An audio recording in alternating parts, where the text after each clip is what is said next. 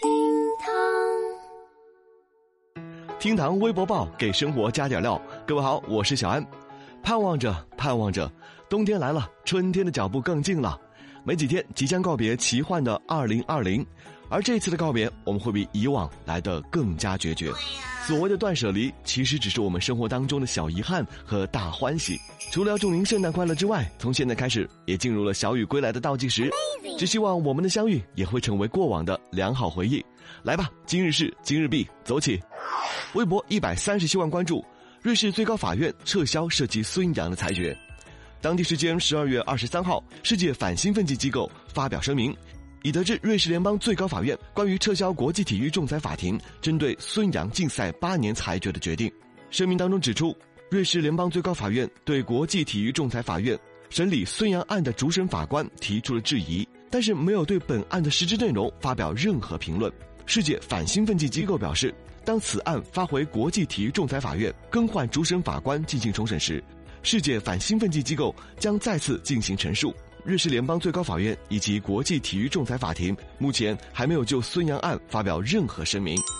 看到这个消息，大白杨的粉丝和网友们是开心坏了。这波啊，这波就是正义虽然迟，但是到哎。有人就说了，如果孙杨真的没有服用兴奋剂，也没有暴力抗检的话，那么国内之前那咋咋呼呼的分析了一通，黑了孙杨，甚至是中国体育一圈的公知们。是不是该为了自己的喷子行为道歉一下呢？不过也有网友认为，瑞士高院和国际体育仲裁法庭都尚无表态。另外，即便是撤销之前的判决，难道就意味着孙杨没事儿了？还是说瑞士高院要求国际体育仲裁法庭重审呢？世界反兴奋剂组织又是什么样的态度呢？反正啊，就目前可以了解到的情报，孙杨是不用禁赛了，而事件总是在朝着更好的一方面发展当中。至于后续会有哪些裁定，相信光靠微博网友在评论区打口水仗那是没有结果的。咱们还是就让子弹多飞一会儿再说吧。安娜，安娜，微博一百二十九万关注，微信推出微信豆，斗地主用的欢乐豆你都听说过吧？我等到花都谢了。可是你听说过有微信豆吗？最近 iOS 系统端微信更新到了七点零点二零版本，有人就发现了，哎。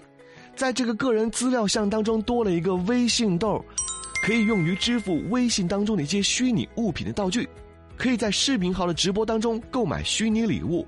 价格方面嘛，七个微信豆一块钱，一百二十六个十八块，三百六十五个五十块，八百九十六个一百二十块。乖乖，微信是要这干嘛呀？强势入局直播间吗？看着之前斗鱼有鱼丸，企鹅有鹅蛋，现在微信来了个微信豆。这里小安只想说，拜托了，聊天软件就应该有聊天软件的样子，有那个功夫琢磨，现在在视频号当中开始售卖打赏礼物，不如先花三分钟把朋友圈的视频只能发十二秒和视频像素马赛克的老大难问题解决处理了再说，好吧？网友们就说了，又搞些花里胡哨的东西来占我的手机内存了。你一个聊天软件就应该把社交功能给做好喽，看看现在的微信，你一个聊天软件 APP 大小比几个游戏都还大，里面百分之二十的直播，百分之二十的支付，真正聊天的内容可能只有百分之十吧，啊？你要问我剩下的百分之五十是啥？嗨，那不是广告吗？其实啊，小安也是不太理解的，现在又是约谈蚂蚁，又是调查阿里的。那个马老板已经是忙得不可开交了，而这个马老板难道一天天的没点感觉吗？好吧，大厂的操作向来都不是我等打工人能够决定的，只是对于微信豆这功能，它到底受不受市场欢迎，接下来就让我们每个用户用实际行动来回应吧。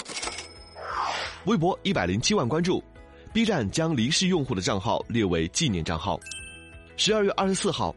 B 站通过微博、哔哩哔哩弹幕网发布公告称，自今日起，对不幸离开人世的 B 站用户，我们将在取得了直系亲属确认和同意之后，将其账号列为纪念账号，并加以保护，以纪念他们和我们曾经存在于同一个世界，曾经看到过一样的风景，为同样的事物欣喜或悲伤。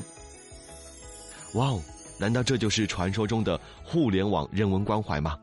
当外界还在讨论自己离世后的一些 QQ 号、视频 VIP、满级游戏账号该如何处理的时候，B 站居然已经率先的考虑到了这一层。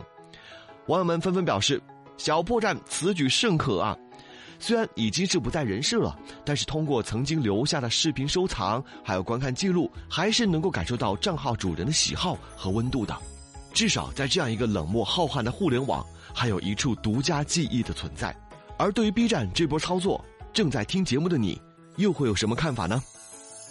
微博七十三万关注，吸烟人群家庭贫困概率显著增高。昨儿个，北京师范大学社会发展与公共政策学院在北京发布了烟草使用对贫困的效应评估的调查报告。这个调查在河北、黑龙江、山东、河南、湖北、四川、贵州和陕西八个省份相对贫困地区，选取了二十六家基层医疗卫生机构，调查了四千七百四十九名年纪在四十岁以上的人群。分析发现啊，吸烟人群的家庭贫困概率是百分之二十三点六一。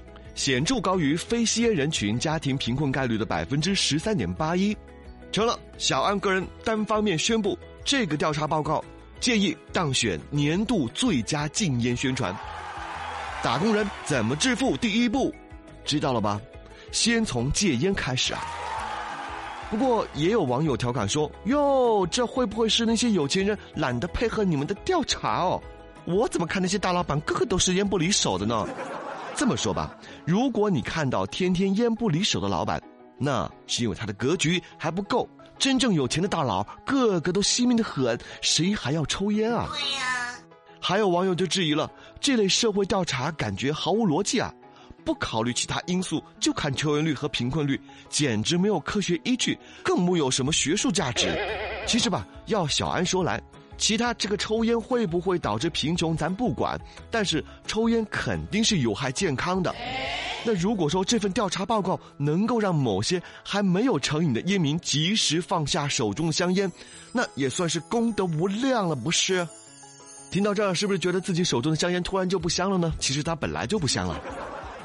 好了，以上就是今天的厅堂微博报全部内容了。鄙人在这边陪伴大家的时间也告一段落了。也希望以后的每天，各位都保持最好的心情。我是小安，那么我们有缘再见，拜拜。